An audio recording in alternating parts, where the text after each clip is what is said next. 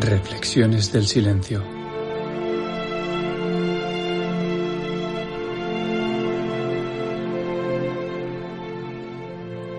Gataka. El valor de la vida simple en la limitación.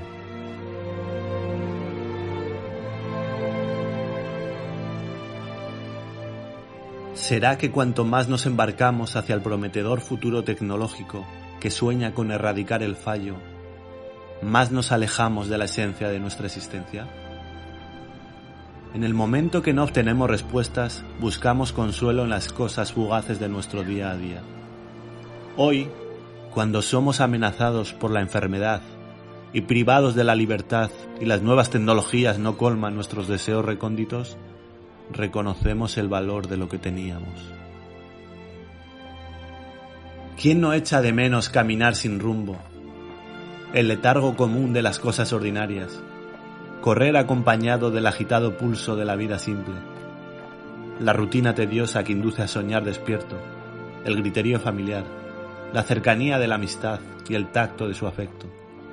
Contemplar el atardecer mientras se acuesta el sol mecido por los misteriosos mares.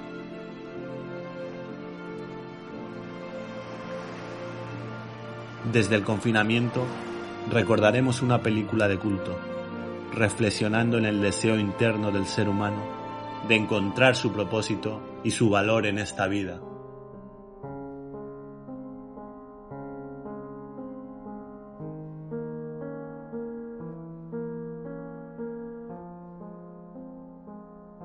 El neozelandés Andrew Nichol, director de la película Gataka, nos muestra una obra distópica que ejemplifica el deseo del hombre por la perfección. Con solventes y emotivas actuaciones a cargo de Ethan Hawke, Uma Thurman y Jude Law, nos brinda una de las más importantes películas del cine contemporáneo de ciencia ficción. Un guiño a la novela Un mundo feliz de Aldous Huxley, que con grandes contrastes entre distintos tonos saturados, a través de la prodigiosa fotografía de Ichiak, nos plasma en la gran pantalla los perpetuos conflictos internos del ser humano que se esconden tras un telón retrofuturista. El artículo de EBF Cine que muestra al director de Gataka como un profeta de nuestro tiempo dice, Nicole nos presenta a un héroe extraordinario, un hijo de Dios que se revela contra su destino y sacrifica toda su vida en pos de la búsqueda de un sueño, viajar a las estrellas, más allá de esa estructura social discriminadora en la que se juzga a las personas por lo que tienen al nacer y no por lo que son capaces de lograr en la vida. Estrenada en 1997, esta película expresa magnas discordancias entre lo natural con lo artificial, lo viejo con lo nuevo, la esclavitud con la libertad.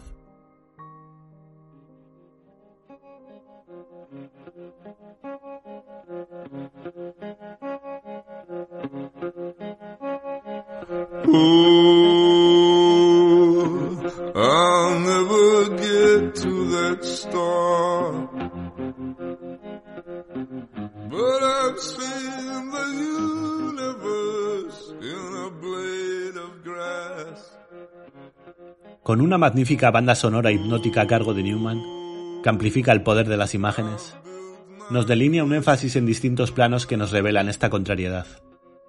El director que ya mostró ser un visionario trabajando de guionista con el magnífico film El Show de Truman, en Gataka nos muestra la naturaleza inabarcable, las ganas de vivir del protagonista, que ha sido concebido de manera natural.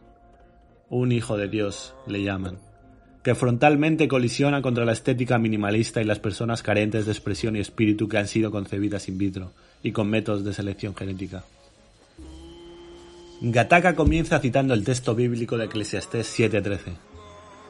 Mira la obra de Dios, porque ¿quién podrá enderezar lo que él torció? Y a continuación cita el psiquiatra Gailey. No solo creo que alteremos a la madre naturaleza, creo que la madre naturaleza quiere que lo hagamos. Aquí, la sociedad intenta usurpar el lugar de Dios, distinguiendo a los seres humanos entre válidos y no válidos. Ante una desfigurada percepción de la belleza se esboza la idea del superhombre, un individuo carente de defectos que humilla al imperfecto mirándole desde las alturas, invocando ataca ya desde el principio la eterna lucha de clases.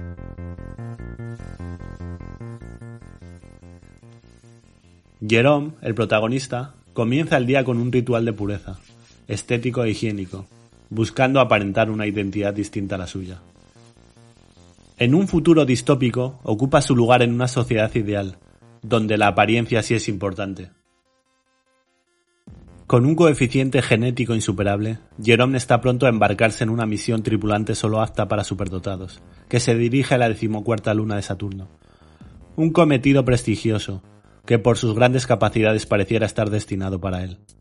Sin embargo, no todo es lo que parece, pues en realidad Jerome es Vincent.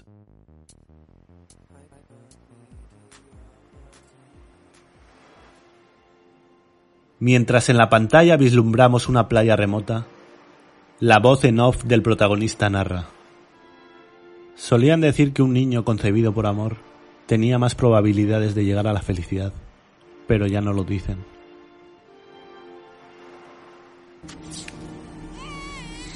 A los pocos instantes del nacimiento, en el tiempo retenido en Gataka, ya se podía saber el tiempo y la causa exacta de la muerte.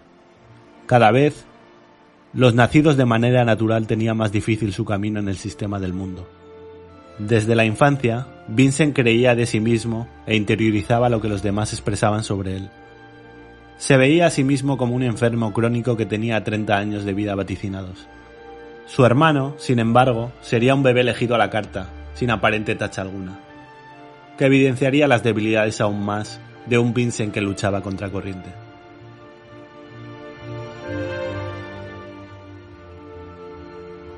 En un juego constante entre hermanos medían fuerzas, nadando hasta que uno de los dos se rendía. Sorprendiéndonos en pantalla, el coraje brota desde lo más hondo de Vincent. Fue el momento que hizo que todo lo demás fuera posible, pues mostró que la valentía y la superación están muy lejos de la manipulación genética. Pues Vincent salvaría a su hermano que se ahogaba, mostrando la marca del defecto enmascarado.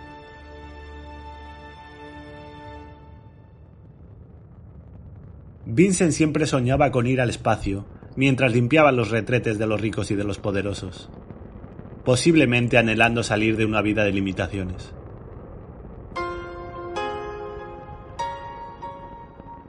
Pero sin el análisis de sangre adecuado, como él expresaba, no tenía nada que hacer en cuanto a sus aspiraciones. No obstante, ¿cuántos de nosotros no vivimos con metas aparentemente inalcanzables, que sostienen nuestra ilusión en el camino y a veces nos sorprendemos a nosotros mismos? Vincent decidió suplantar la identidad de Jerome, un deportista de élite que quedó paralítico por culpa de un incidente. Se entregó a pesar del dolor y la inmoralidad para cumplir con los estándares físicos de quien suplantaría, y así poder entrar en Gataka y alcanzar sus ambiciones. Jerome, o Vincent en realidad, convive con el verdadero Jerome y ve cada día lo que no es y lo que intenta ser. Eliminando cada día sus impurezas para ser aceptado en el mundo válido, disfraza la realidad, para a pesar de ser un hombre fabricado, alcanzar sus sueños. ¿Qué buscamos en la vida? Vincent jamás se reservó nada para la vuelta. Caminó con un objetivo firme, sin rendirse, sin mirar atrás, pero el tiempo muestra que no podemos esconder nada.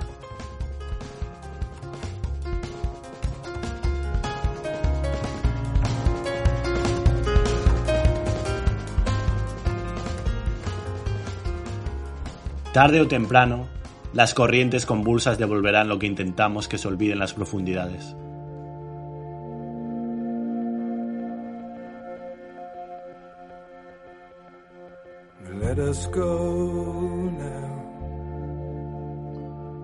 Vincent, huyendo de las metas egocéntricas que solo conducen a la insatisfacción, ante la presión de una dictadura tecnológica, lucharía por reconocer quién era en realidad, buscando el valor de la vida que se le había otorgado.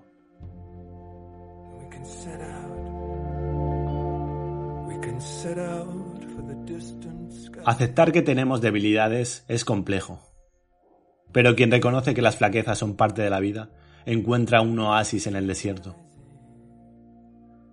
Vincent, perseguido en un crimen sin resolver, conoció el amor una experiencia distinta al trato frío y distante del que él estaba acostumbrado. Ella, Irene, descubre la locura de Vincent, que lucha contra sí mismo, y aún así le acepta a pesar de conocer sus contradicciones. Vincent dice, tiene gracia. Trabajas duro, haces todo lo que puedes para escapar de este lugar y cuando te llega la oportunidad de irte, encuentras una razón para quedarte. Dicen que las cosas especiales siempre son efímeras, y que son especiales precisamente porque no duran. Mientras obtenemos los deseos que anhelamos, nos damos cuenta que no son tan perfectos como pensábamos. No obstante, hay una promesa que dicen que es para siempre y que colma los corazones. Uno de los escritos de la literatura sapiencial más antiguos de la humanidad, el poema de Gilgamesh, ya relataba ese ansioso anhelo por la búsqueda de la vida eterna, de la inmortalidad, de encontrar un propósito más hondo en la vida que correr tras el viento. Gilgamesh, en su búsqueda, diría, todo hombre tiene contados sus días. Todo lo que haya hecho es puro viento. Esta epopeya nos recuerda que ante la locura de desear lo que no tenemos, debemos aprender a contentarnos con las cosas ordinarias de la vida. Como nos recuerda el libro de Eclesiastes. Anda y come tu pan con gozo, y bebe tu vino con alegre corazón porque tus obras ya son agradables a Dios. En todo tiempo sean blancos tus vestidos, y nunca falte un cuento sobre tu cabeza. Goza de la vida con la mujer que amas, todos los días de la vida de tu vanidad, que te son dados debajo del sol. Todos los días de tu vanidad, porque esta es tu parte en la vida, y en tu trabajo, con que te afanas debajo del sol.